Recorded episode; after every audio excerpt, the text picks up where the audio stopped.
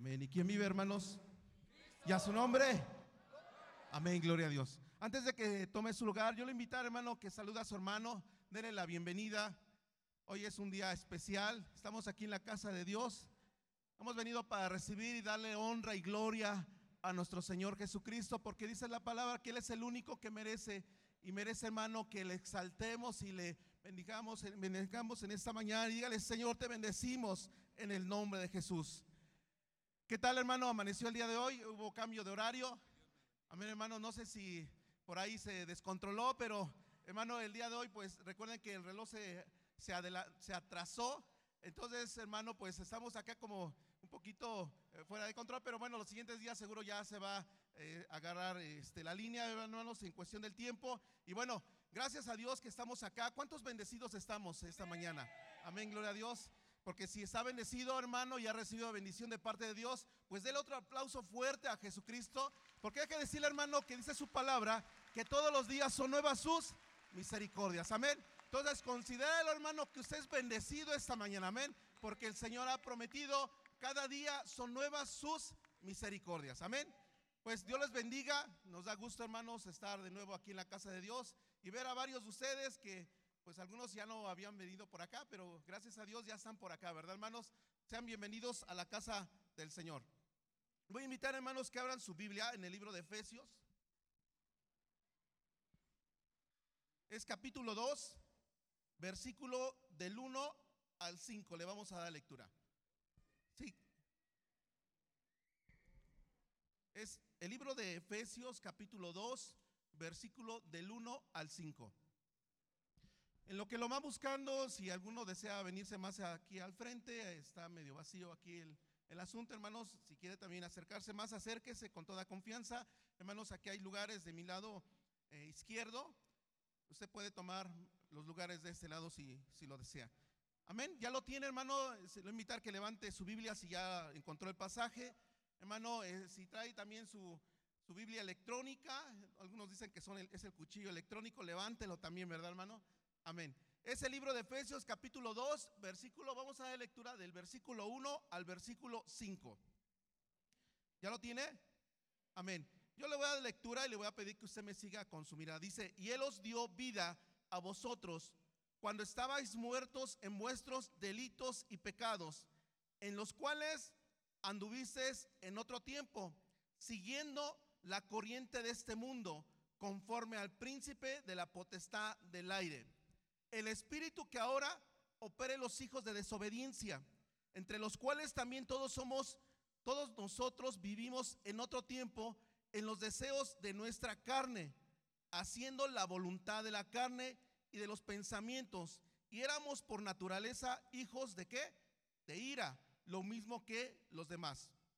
Pero Dios, qué rico en misericordia, por su gran amor con que nos amó, aun estando nosotros muertos en pecados, nos dio vida juntamente con Cristo. Gracia por gracia sois salvos. Dele otro aplauso fuerte al Señor porque dice la Biblia que Él nos dio vida a pesar, hermano, en la situación en la que usted se encontraba. Yo me encontraba, hermano, en nuestros pecados y nuestros delitos. Amén. Y esta mañana el Señor nos quiere hablar, hermano, sobre un mensaje que le he puesto, la corriente de este mundo. Fíjese, hermano, que qué importante es que nosotros a través de la palabra podamos recordar, hermano, y podamos estudiar cuál es esa corriente que menciona la palabra. Acabamos de, leer el primer pasaje, el versículo dice, él, Dios, él os dio vida a vosotros cuando estábamos muertos en vuestros delitos y pecados. Cuando dice la palabra de Dios que estábamos muertos en nuestros delitos y nuestros pecados, se refiere que había una muerte espiritual, ¿verdad, hermanos? ¿Están de acuerdo?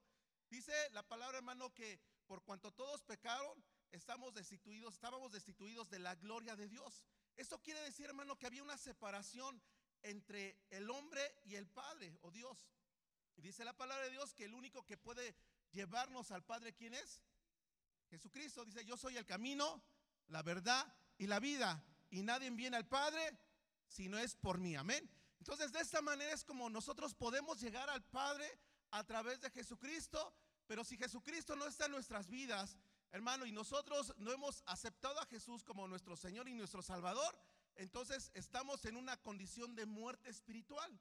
Por eso es importante hermano, que hoy, hermano, a través de su palabra podamos estudiar a qué se refiere esa corriente de este mundo. Dice que en aquel tiempo estábamos muertos en vuestros delitos y vuestros pecados.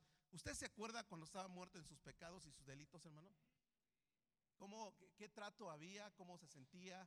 ¿Qué hacía en ese momento? Fíjense cómo, cómo, la palabra nos dice que las personas que estábamos en ese tiempo muertos en nuestros delitos y nuestros pecados, estábamos en una condición, hermano, que hacíamos los deseos de nuestra carne. Vayas al versículo 3, dice, los deseos de nuestra carne, haciendo la voluntad de la carne y los pensamientos, y éramos por naturaleza hijos de qué? De ira. Fíjese cómo estaba, dice la palabra que vivíamos cuando estábamos eh, de aquel lado del mundo, haciendo los deseos de nuestra carne, hermanos. ¿Qué es lo que anhelaba? ¿Qué, ¿Cuáles eran sus deseos? ¿Cuáles eran sus pasiones en aquel momento? Dice el hermano, tomar, fumar, fornicar, aunque muchas veces los, varones eh, como que no queremos decir eso, pero deje decirle que cuando uno está allá afuera, hermano, sin Cristo, el varón, mientras más eh, relaciones tenga o más parejas, se siente, hermano, que es el mejor del lugar o de ese grupo. Dice, no, es que yo tengo una, yo tengo dos, yo tengo tres, hermano, y empieza a ver, hermano, una situación por los deseos de esa misma carne. Y muchos de los que estamos acá, seguro estamos en una condición igual, ¿verdad? Fíjese, hermano, que hace tiempo en el trabajo, en una ocasión eh, estaba platicando con unos compañeros y entonces entre los compañeros éramos como seis personas las que estábamos en ese lugar y ellos decían, es que eh, empezaban a hablar, hermano, de sus relaciones eh, fuera de matrimonio. Hermano, pero ellos daban como que el que tuviese más parejas, hermano, daba a entender que era mejor que los demás, ¿verdad? Pero fíjese nada más, es la manera de pensar de la gente de allá afuera. Pero hoy que estamos en Cristo Jesús, las cosas son diferentes, ¿verdad, hermanos? Porque ya no andamos conforme a la carne, sino conforme al Espíritu de Dios. Y qué bueno que estamos acá, hermano, porque Dios ha tenido misericordia de usted. Si no hubiera sido por la misericordia de Dios, ¿usted dónde cree que estaría en este momento, hermano? ¿Quién sabe, verdad? En mi caso, ¿quién sabe dónde estaría? Porque yo era bien chupes. Le entraba un buen a, la tomada hermanos, eh, mi esposa ahí estaba presente, nos agarrábamos del chongo fuerte ahí en el matrimonio, eh, antes de acercarnos a Dios de manera eh, formal, estoy hablando hace unos 22 años de, de, la situación, pero yo era un chupe, hermanos, que tomaba todas las semanas, los fines de semana no llegaba a mi casa. Entonces, el día de hoy, gracias a Dios, yo le doy gracias a Dios por la manera en la cual Él me tomó, me sacó, me limpió, hermano, y me hizo una nueva criatura. Amén.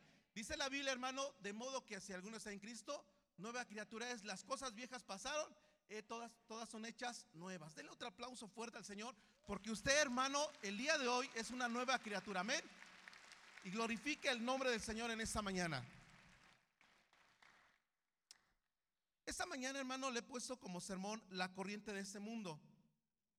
Usted le ha tocado vivir, hermano, eh, seguro lo ha visto en las noticias recientemente o en años pasados, cuando han caído tormentas muy fuertes.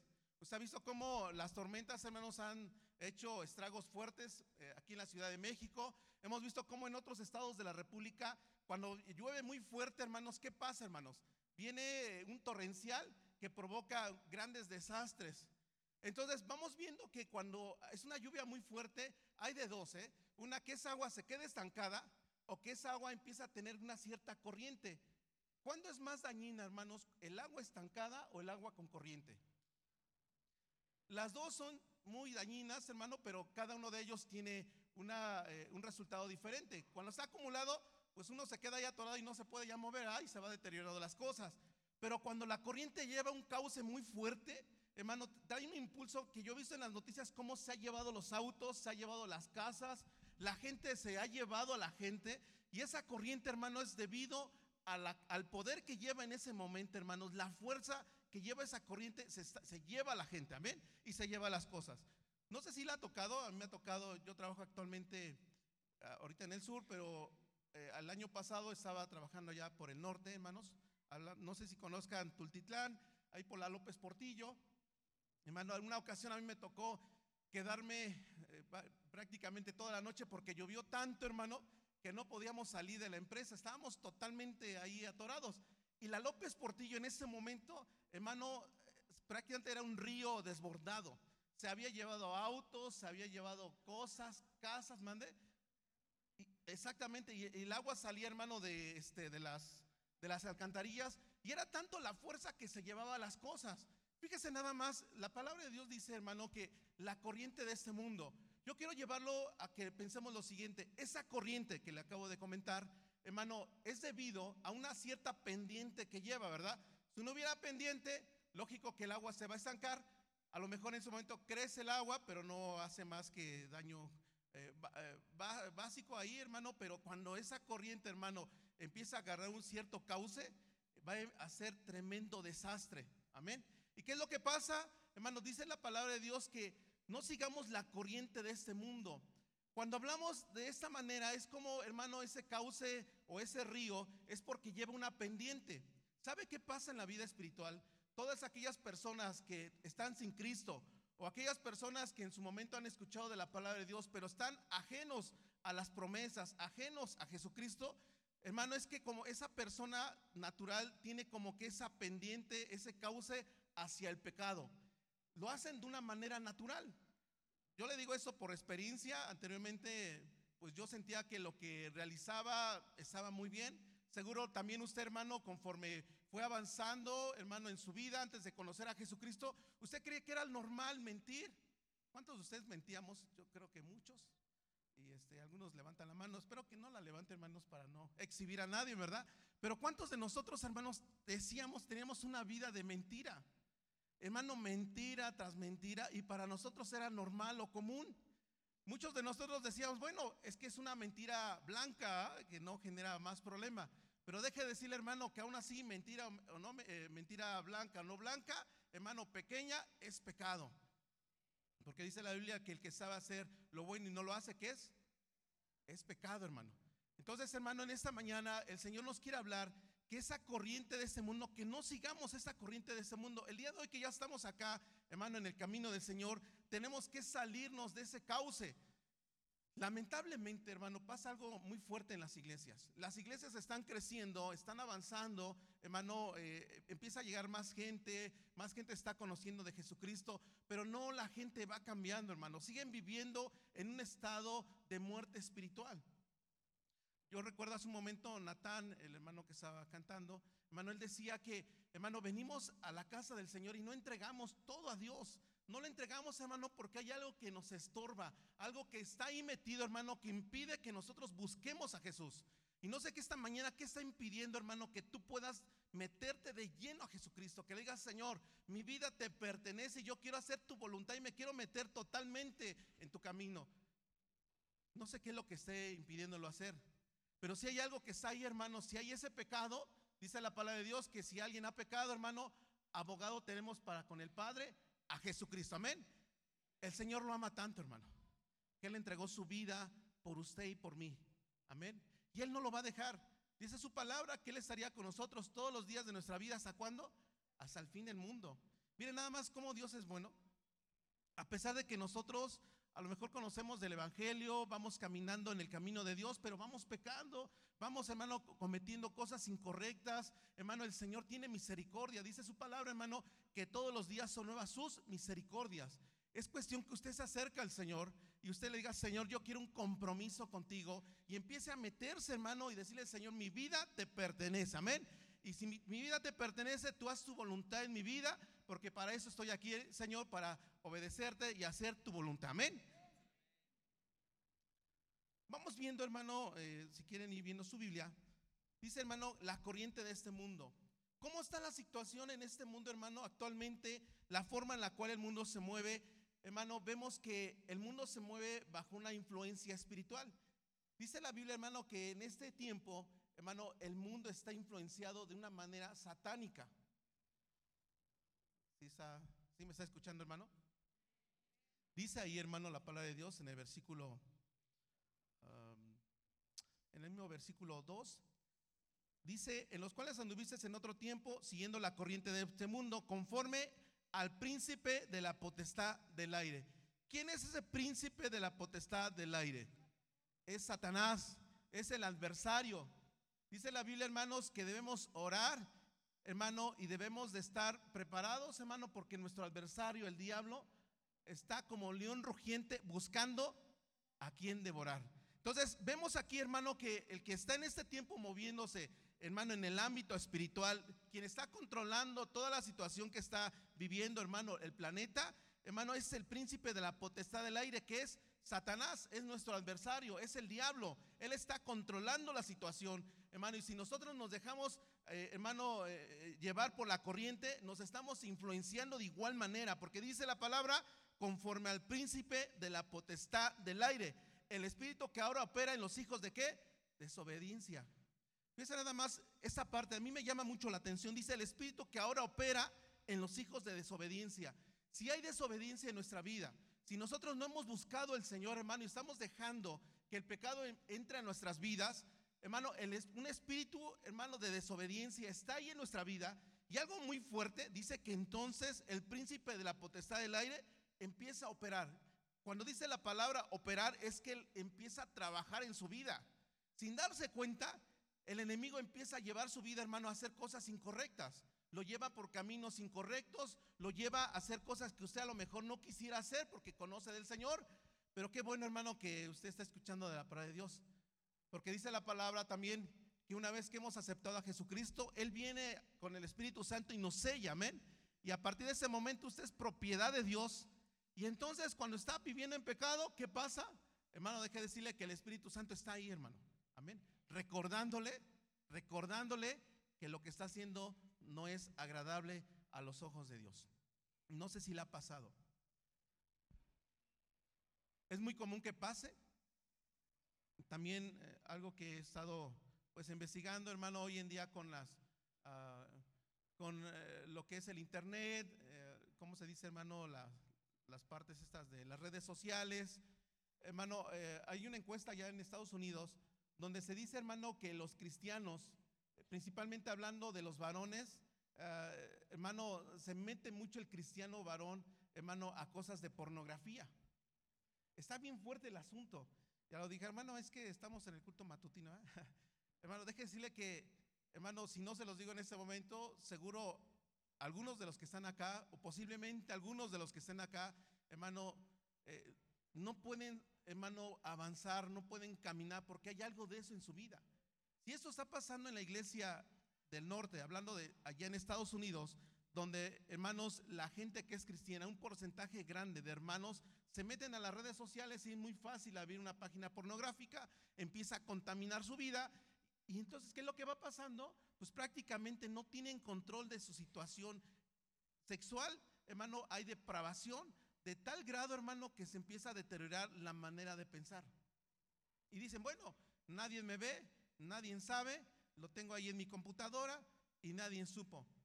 Hermano, dice la Biblia que todo saldrá a la luz en algún momento. Hermano, no espere ese momento cuando esté en la presencia del Señor le diga, mira, tú hablas, abriste tantas páginas pornográficas, ¿verdad? Sino, hermano, si es momento, pídale perdón a Dios. Acérquese al Señor, dígale, Señor, perdóname, límpiame, lávame, Señor. Dice la palabra de Dios, hermano, que Él toma nuestros pecados, hermano, los arroja a lo más profundo de la mar y no se vuelve a acordar de Él. Amén. Pues déle un aplauso a Dios porque eso está hoy para su vida, hermano. Si usted ha pecado, entréguele el pecado, dígale, Señor, perdóname. El Señor toma, hermano, eso, lo borra, hermano, lo borra de, donde se había escrito y lo manda a lo más profundo de la mar. Dice que él jamás se vuelve a acordar de ese pecado. Amén. Qué maravilloso el Señor cuando usted vive en la presencia de Dios. Pero vamos siguiendo más adelante.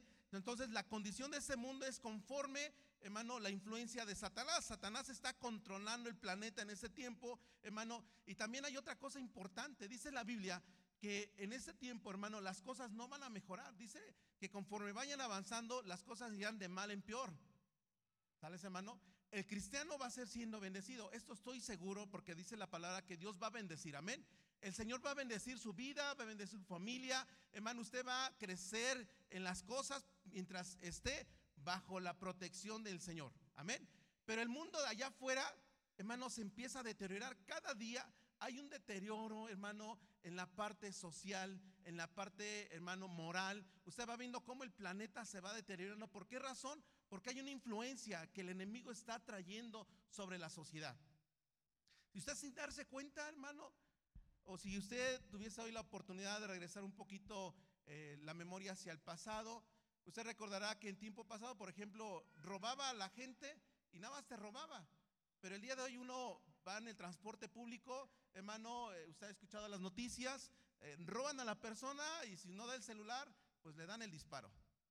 Si no trae dinero, por ahí hay una, una noticia también que una persona, un joven, al no traer cartera porque no traía dinero, hermano, pues lo matan porque no traía dinero para darle al ratero. Entonces vemos cómo se va deteriorando, hermano, la, la condición en nuestro planeta. ¿Por qué? Porque está influenciado. No vemos frutos de, de, Dios aquí en la tierra, hermano. Más bien hay frutos del enemigo que se están, hermano, generando en el planeta. ¿Por qué razón? Porque las cosas van a ir empeorando. Les voy a decir por qué razón. Dice la Biblia que el Señor está por venir. ¿Cuántos lo están esperando? El Señor está por venir, hermano. No sabemos cuándo va a ser. No sabemos, hermano, en qué momento. Pero dice el, el libro de Primera de Tesalonicenses, capítulo 4, 4, versículo 17, que él dice que va a venir en las nubes. Amén, hermano. Va a tomar a su pueblo, va a tomar a su iglesia, hermano, y seremos arrebatados juntamente con Cristo en las nubes. Amén. Si usted está preparado, se va a ir con el Señor. Si no está preparado, se va a quedar, hermano. Eso va a ser lo triste. Que ha escuchado en la palabra de Dios, ha escuchado la predicación que si vivimos en pecado, hermano, estamos separados de Dios. Pero esta mañana Dios tiene misericordia, amén. Y cuando venga el Señor en las nubes, el Señor te va a llevar, amén, hermano. Si es que tú pones tu vida, arreglas tu vida y dices, Señor, aquí está mi vida, haz conmigo lo que tú quieras, amén. Y si es así, el Señor, cuando venga en las nubes, hermano, Él va a tomar a su iglesia y usted que sea uno de los que se va con el Señor, amén. Amén, gloria a Dios. Vemos, hermano, que dentro de las características de toda esa gente que a lo mejor en su momento ha escuchado del Señor, que son incrédulos, aún así cristianos que han escuchado de la palabra del Señor, hay ciertas características. Prácticamente ellos no quieren saber nada de Jesús. Y seguro a usted también le pasó. Deja decirle que también a mí me pasó, hermano, en un tiempo, antes de aceptar a Jesús, la célula llegó a la casa de mis papás. Yo vivía uh, en un cuarto a un lado. Y yo recuerdo que por cuatro años la hermana líder que estaba como líder en la casa de mis papás, hermano, todos los sábados iba a mi puerta y me tocaba para invitarme a la célula. Hermano, yo no quería saber ya nada del Señor. Llegó el momento que agredí varias veces a la hermana. Y cuando en su momento, hermano, tenía que salir y estaban los grupos de evangelismo en aquel tiempo, hermano, en serio, me iba sobre los hermanos en el sentido, hermano, que los atacaba en teoría con la Biblia. Este, y había veces que los hermanos, al no saber contestar, hermano, los ponía en ridículo. Entonces, imagínense la persona del hermano Leonel, hermano, yendo con un hermano predicando y tratando, hermano, que ese hermano cayera, porque supuestamente yo conocí un poquito de la Biblia, hermano, entonces yo no quería saber nada de Dios en ese momento. Y muchos de los que estamos aquí, hermano, esa es la condición en la cual estuvimos viviendo. Espero que en ese momento no esté ocurriendo en tu vida. Si está ocurriendo en tu vida, hermano, cuidado. Amén. Cuidado porque la situación está peligrosa. Entonces, la condición de las personas que están bajo una influencia del enemigo, hermano, porque así lo dice la Biblia, que es el espíritu que hoy opera en los hijos de desobediencia, es, hermano, una influencia satánica, de tal manera que en ese momento él toma control y la persona se olvida, no quiere saber nada de las cosas de Dios. Pero esta mañana, hermano, no es coincidencia que estés aquí. El Espíritu Santo hizo que vinieras para que escucharas de la palabra de nuestro Señor Jesucristo. Amén. Ahora, fíjese cómo el enemigo es astuto. A pesar de que ya estamos en el camino del Señor, Él te quiere engañar. Él te quiere llevar eh, para que participes de la influencia este, de actos eh, eh, de la oscuridad, actos incorrectos. A lo mejor te dejas influenciar muy rápidamente por las cosas de, del mundo. Pero fíjense, tra traigo aquí un versículo que les voy a pedir que me ayuden, hermanos, ahí en su Biblia. Dice así, es el libro de Efesios, segunda de Corintios capítulo 11, versículo 14. Dice segunda de Corintios capítulo 11, versículo 14. Si quiere buscarlo, si no, yo se lo voy a leer, yo aquí lo traigo preparado. Dice, no os maravéis porque el mismo Satanás se disfraza como ángel de luz. Fíjese cómo está tremendo el asunto. Dice que no, te que no os maravilléis porque el mismo Satanás se disfraza como ángel de luz. Dice la palabra de Dios, hermano, que Satanás es el padre de mentira. Él viene para engañar. Dice también su palabra que Él es el adversario, Él es nuestro enemigo. El diablo, hermano, odia al cristiano. Satanás no quiere al cristiano, hermano, porque sabe que todos los que han aceptado a Jesús como su Señor y Salvador, hermano, el destino va a ser diferente. Dice la palabra de Dios, hermano, que Satanás ya sabe, hermano, cuál es su destino. ¿Sabe cuál es el destino de Satanás?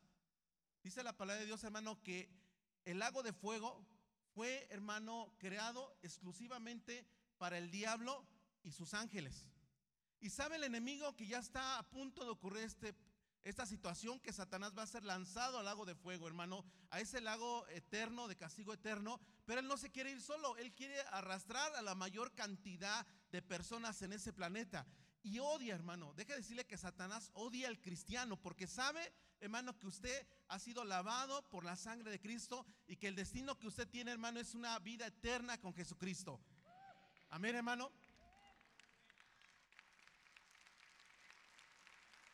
No se deje engañar.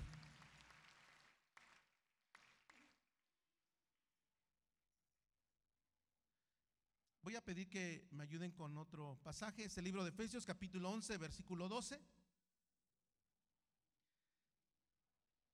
Seguro se lo sabe de memoria, si no, yo se los de ahorita. Dice, vestidos de toda la armadura de Dios, para que podáis estar firmes contra las acechanzas de quién? Del diablo. La palabra del Señor nos enseña que el adversario, Satanás, anda como un león rugiente buscando a quien devorar. Hermano, cuando Satanás se acerca a nuestro ámbito, hermano, él no se va a acercar, hermano, con cuernos, con una cola roja y larga, sino él es muy estratégico. Hermano, Satanás no se va a acercar, hermano, eh, diciendo, mira, aquí se aparece un demonio con cuernos, con cola, de color rojo, todo un monstruo. Él no se va a aparecer de esa manera. Él es muy estratégico y va a buscar la manera de cómo engañar tu vida. Dice la palabra de Dios, hermano, que nos vistamos entonces de toda la armadura de Dios para que podamos estar firmes contra las acechanzas del diablo, porque Satanás está ahí acechando la vida de, de nosotros, dice, porque no tenemos lucha contra sangre y carne, sino contra principados, contra potestades, contra los gobernantes de las tinieblas de este siglo, contra hueses espirituales de maldad en las regiones celestes. Fíjese nada más cómo está el asunto. Yo le decía que Satanás está tan estructurado, hermano, que él tiene principados. Eh, esos demonios que están controlando las naciones, aquellos demonios que están controlando los continentes, hermano, en este planeta, está organizado con principados, con potestades, contra gobernantes de las tinieblas. Satanás es tan estratégico, hermano, que él pone, hermano, eh, demonios que estén atacando el lugar en el cual vivimos. Eh, por ahí escuchaba un predicador que está eh, metido en las cuestiones de guerra espiritual y él decía, es que Satanás es tan, tan estratégico que pone un representante en cada una de las colonias, en la calle, en aquellos lugares donde normalmente usted va a encontrar o va a haber accidentes, hermano, en esos lugares hay un demonio que está controlando ese lugar. Por esa razón hay tanto derramamiento de sangre en esos lugares. ¿Por qué? Porque Satanás ha trabajado de esa manera. Pero el diablo es tan astuto, hermano, que dice la palabra que aún así los escogidos seríamos engañados. Fíjense nada más, voy a pedir que abran otro pasaje de la Biblia también ahí para que podamos ver, hermano.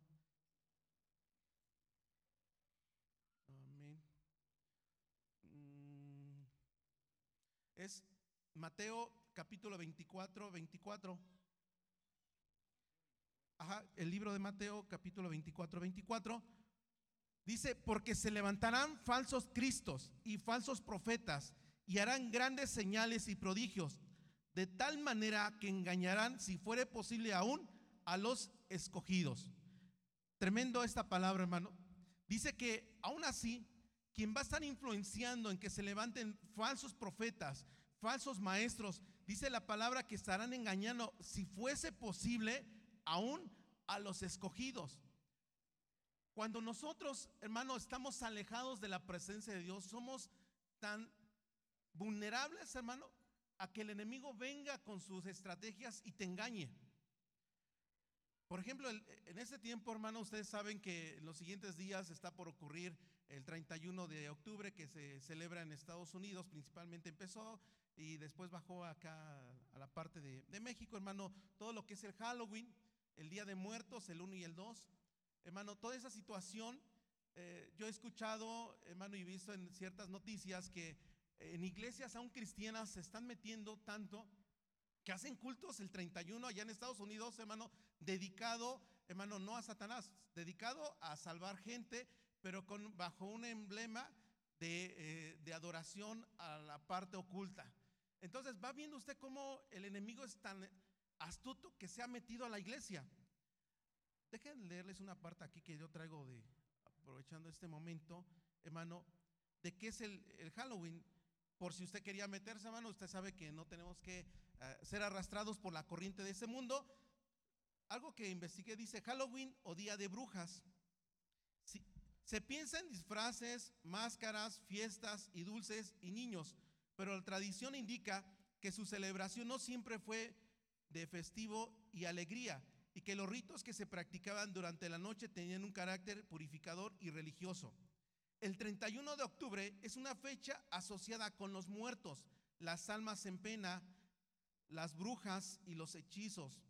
Está caracterizado, esta se caracteriza, se debe a la cercanía con el Día de los Difuntos que se conmemora en la primera semana de noviembre. Históricamente, el Halloween como práctica de encuentro y reunión fue heredada de los celtas ingleses. Para los cristianos católicos, este nombre se deriva de la palabra How o en víspera del Día de Todos los Santos. ¿De dónde viene esa tradición? Dice que las costumbres tuvieron su origen en la celebración del Año Nuevo de los druidas y de los romanos, como en otras festividades del Año Nuevo. En esta fecha, los muertos vuelven a, entre los vivos y los celtas hacían sacrificios humanos de animales en honor a Dios Samaín, Señor de la muerte. Durante la ceremonia, los celtas se disfrazaban con pieles de animales sacrificados para sacar del pueblo a los demonios que, que los visitaban y poder regresar a la, normalidad al día siguiente. Con las cenizas y restos de los sacrificios hacían un rito para conocer lo que sucedería en los siguientes meses. Asimismo, se les celebraba el sábado o fiesta de brujas. En ella, las brujas y los brujos se reunían para ofrecer sacrificios a Satanás señor de la muerte mediante ritos, actos sexuales y muerte. En la Edad Media se quemaban gatos negros por creencia, eh, por creerlos amigos de las brujas. El Halloween tiene su origen en Irlanda, en los ritos de los celtas al final de la temporada de las cosechas.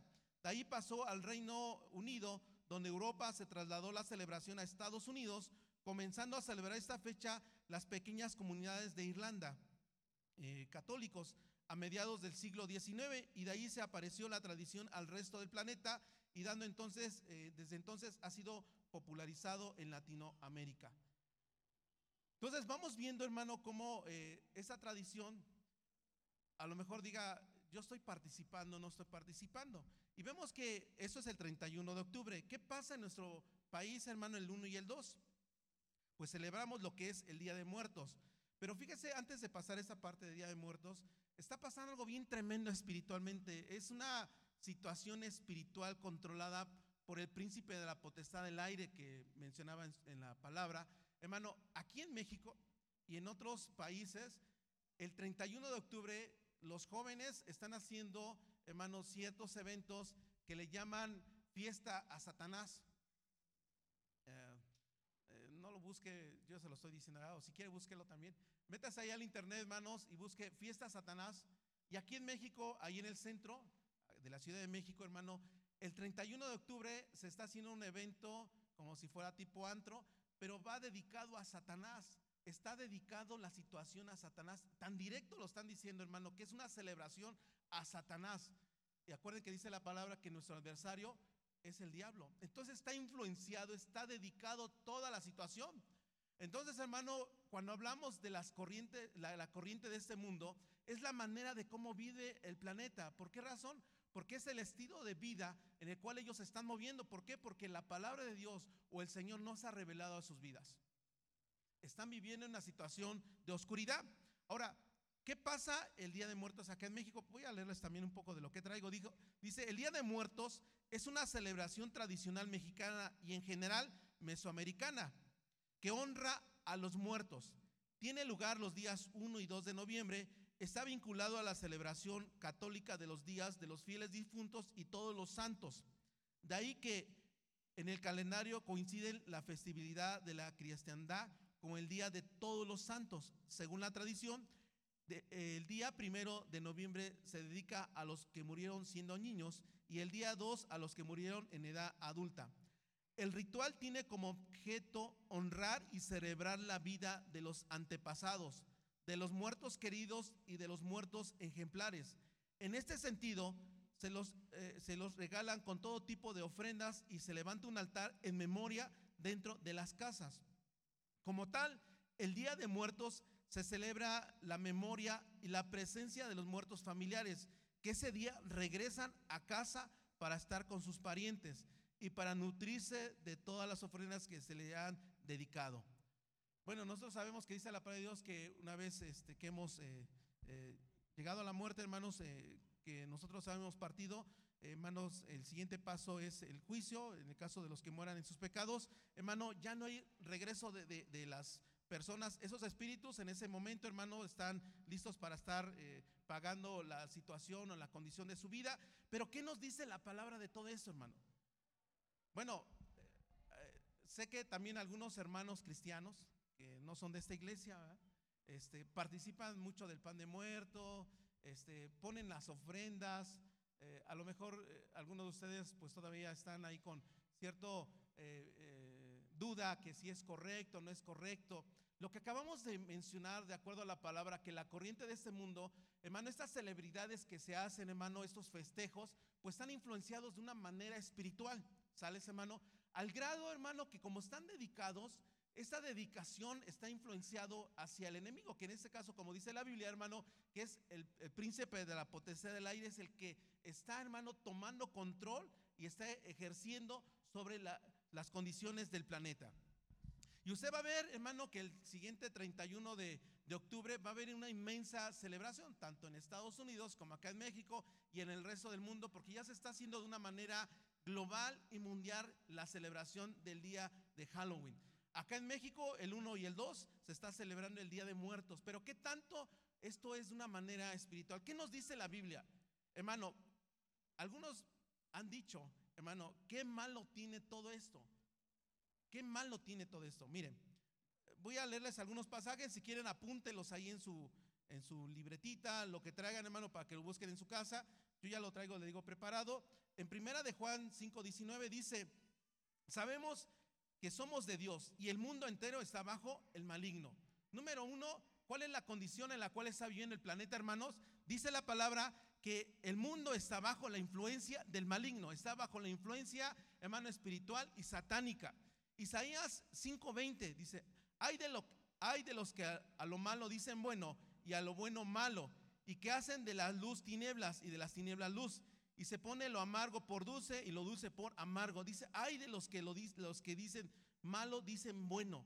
Hermano, las celebraciones, algunos han dicho, ¿qué malo, qué de malo tiene que participemos? Pero dice, hay de aquellos que a lo, malo dicen bueno. Segunda de Corintios 6, 14 dice, ¿qué comunión eh, y qué comunión la luz tiene con las tinieblas? Porque realmente no hay una comunión, hermano, la luz con las tinieblas. No puede haber, hermano, una relación entre lo bueno y lo malo. ¿Sales, hermano? Entre la luz y las tinieblas no hay relación. Por eso dice la Biblia que no, no hay ningún tipo de relación. Primera de Corintios capítulo 10, versículo 20, 21. Fíjese nada más que dice esto. Antes digo que lo que los gentiles sacrifican, a los demonios sacrifican y no a Dios. Y no quiero que vosotros os hagáis partícipes de los demonios. No, no podéis beber de la copa del Señor y de la copa de los demonios. No podéis participar de la mesa del Señor y de la mesa de los demonios. Entonces, ¿qué es lo que está pasando? Que los que sacrifican ese tipo de cuestiones, los sacrifican ellos sin saber lo están sacrificando a los demonios. Por lo tanto, dice hermano que no podemos participar de la mesa del Señor y de la mesa de los demonios. Es 1 Corintios capítulo 10, versículo 20 y 21. Otro pasaje más de Deuteronomio 18, 10 al 11.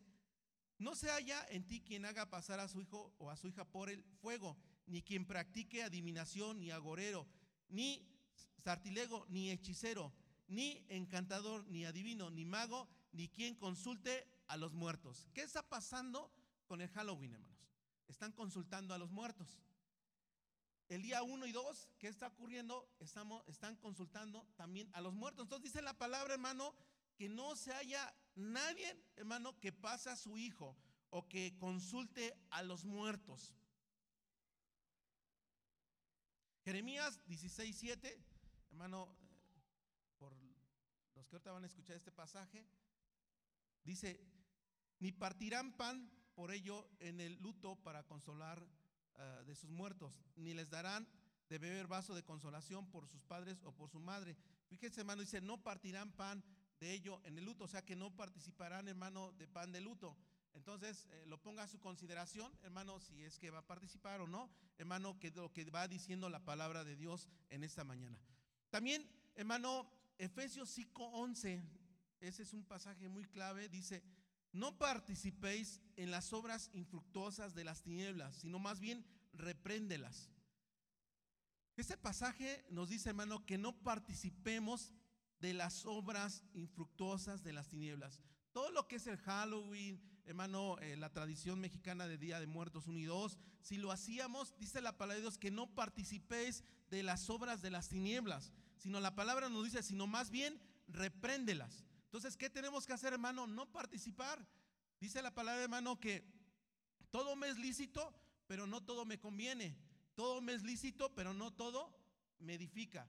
Entonces, usted póngalo, hermano, en una decisión personal.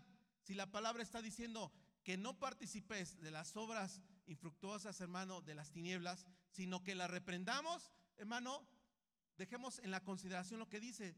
Todo me es lícito, cuando dice la palabra todo me es lícito, pues eh, es permitido, pero tú tienes que evaluar, hermano, si te edifica. Si no te está edificando, hermano, no lo hagas. Si te está haciendo acercarte más a Dios, hermano, uno tiene que hacer las cosas. Pero si no te está haciendo acercar a Dios, hermano, dice que le huyas, que te salgas de ese lugar. Amén, hermano. Porque acuérdense que les dije, hermano, que el diablo ah, ah, está como león rugiente buscando a quien devorar. Él es tan astuto, él es el padre de mentira. Hermano, él quiere que el cristiano caiga, porque recuerden que lo que les decía, Satanás odia al cristiano. Él quiere verlo destruido, él quiere verlo que caiga, él quiere llevárselo a ese castigo eterno. Hermano, lo ponga a su consideración, como dice la palabra, hermano, que eh, probemos, hermano, hermano, este, que si todo me es lícito, hermano, que no todo me conviene y si todo me es listo, pero no todo me edifica. Hermano dirá, bueno, hermano, es que usted entonces, este, ¿por qué no lo dice? ¿Por qué no festejamos? ¿Por qué no vamos al festejo? Este, ¿Por qué no vamos a, este, a ese lugar del Halloween? Mire, fíjense nada más lo que dice 1 Juan capítulo 2, versículo 15. Él no, él no améis al mundo, ni las cosas que están en el mundo. Fíjense, hermanos, eh, ah, alguien que me ayude con esa cita, hermanos. Primera Juan, capítulo 2, versículo 15, nos habla que nosotros no debemos amar al mundo ni las cosas que están en el mundo. Por favor, en lo que aquí yo busco en mi Biblia, en el cuchillo electrónico que dice, ¿verdad? Primera de Juan.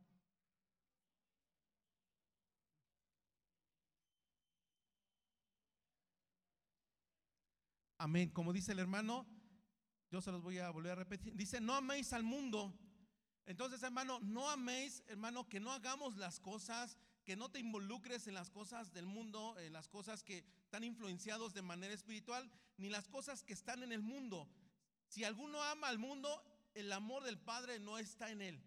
Y puede ser que en esta mañana me diga, hermano, es que no puede ser, yo estoy participando, cada año participo, pero deje de decirle, hermano, que esto es parte de la corriente del mundo. El cauce, hermano, de una corriente tiene varias esa, esa pendiente que lleva un cauce de un agua, hermano, tiene varios, eh, varias uniones, hermano, que al final hacen que el cauce sea más potente. Entonces, todos estos actos de manera espiritual lo que están provocando es que ese cauce en la vida de la persona sea más potente, traiga un efecto mayor. Entonces, ¿qué es lo que está ocurriendo? Satanás está trayendo un engaño, hermano, muchas veces al cristiano. Y dice que la intención es que esta persona pueda caer. Entonces, en esta mañana, hermano, dice la, también la palabra que nosotros vivíamos de esta manera en otro tiempo. Dice también la palabra, hermano, que eh, en aquel tiempo nosotros estábamos totalmente alejados de la presencia de Dios. Pero si vamos viendo, hermano, cómo este planeta, hermano, a pesar de las situaciones, se va metiendo tanto, sin darse cuenta, empiezan a levantar ciertos ídolos personales. Por ejemplo, no sé si escucharon en las noticias o no sé si alguien estuvo en ese lugar. El viernes por la noche, hermanos, allá en el, en el Zócalo de la Ciudad de México, le hicieron, este, ¿cómo se dice, hermanos? A José José, este, un homenaje a José José, hermanos.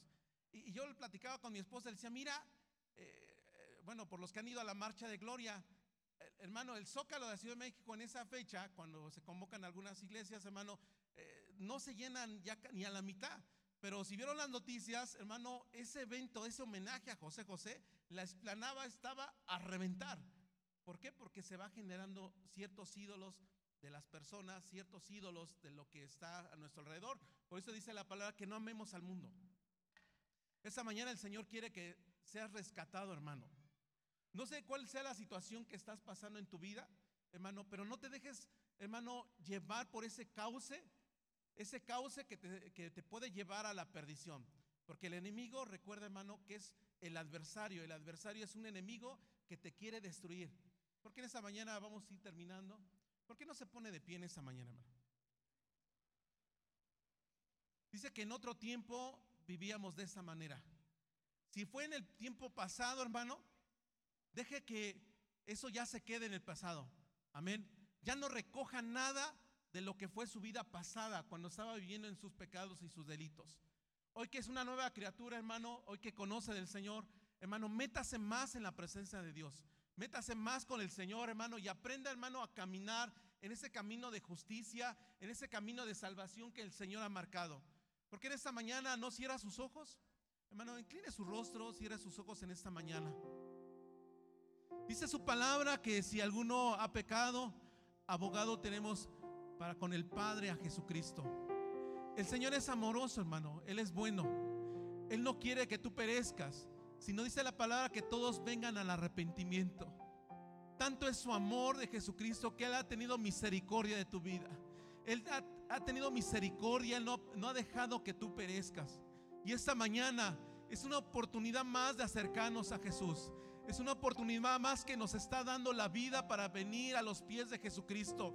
No lo dejes para mañana, porque mañana puede ser demasiado tarde. Hoy es el día de salvación. Hermano, si tú venías viviendo una vida como el pasado, con delitos y pecados, si tú estabas viviendo una vida que no correspondía a la palabra del Señor, porque a lo mejor estabas metido, estabas metido ahí en el pecado, en cosas incorrectas, en cosas ocultas, en esa mañana el Señor te perdona. Porque esta mañana dice, Señor, perdóname, Señor, límpiame con tu preciosa sangre, te entrego mi vida. Y esta mañana vamos a levantar una oración, hermano. Si ha pecado, hermano, el Señor lo conoce, Él conoce su vida, Él sabe la situación en la cual está pasando. Si esta mañana hay pecado, hermano, ¿por qué no le dice al Señor, perdóname?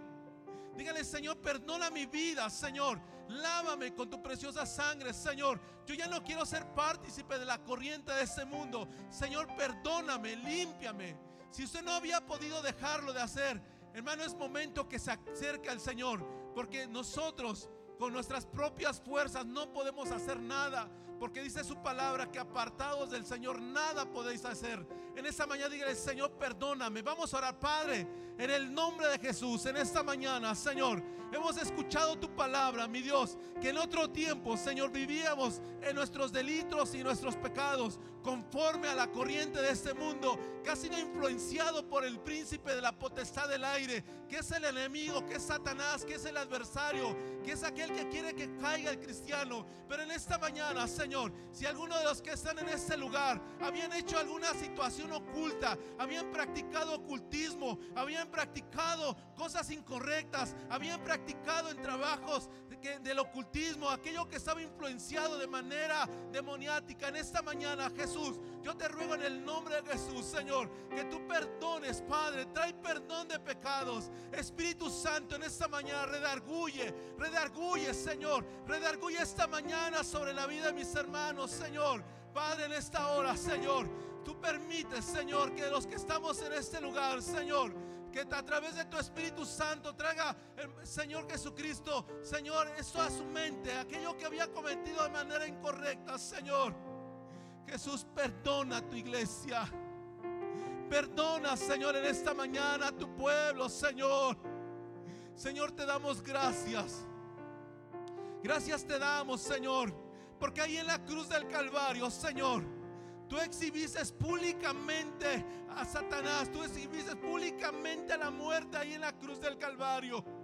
Lo venciste, Señor, porque al tercer día tú resucitaste para, para que tengamos vida y vida en abundancia, Señor.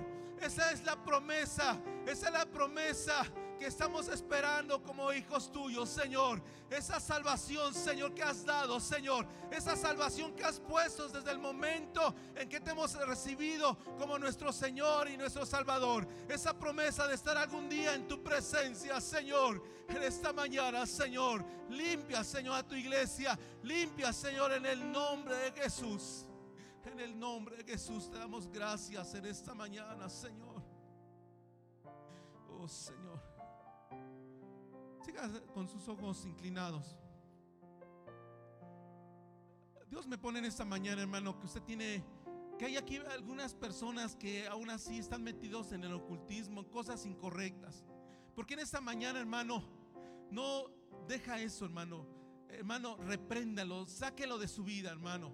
En esta mañana, hermano, cancele Hermano, dígale, Señor, perdóname por todo acto en el ocultismo, en la brujería, todo aquello que había adorado a la muerte. En esta hora usted, hermano, suéltelo, déjelo, hermano. En esta hora reprenda todo eso que estaba en su vida. Hermano, en esta hora, si usted es de esas personas que lo había practicado, es momento que usted le diga, Señor, perdóname. En esta hora yo reprendo y suelto todo aquello que había hecho. Perdóname, Padre, en el nombre de Jesús. En esta hora, Señor, venimos una vez a tu presencia, Padre. Y en esta hora, sobre tu iglesia, Padre, tu Espíritu Santo está influyendo está trabajando, Señor. Está haciendo su obra, Señor Jesucristo, el Espíritu de Dios en esta mañana, Señor. Tú sabes, Señor, que, Señor, si hay gente que se había metido en el ocultismo, gente que había practicado cosas ocultas, que se había metido con la muerte, en esta hora, Jesús, yo te ruego, Señor, que tú obres en sus vidas, Señor. Sé tu palabra que tú has venido para destruir y deshacer las obras de Satanás.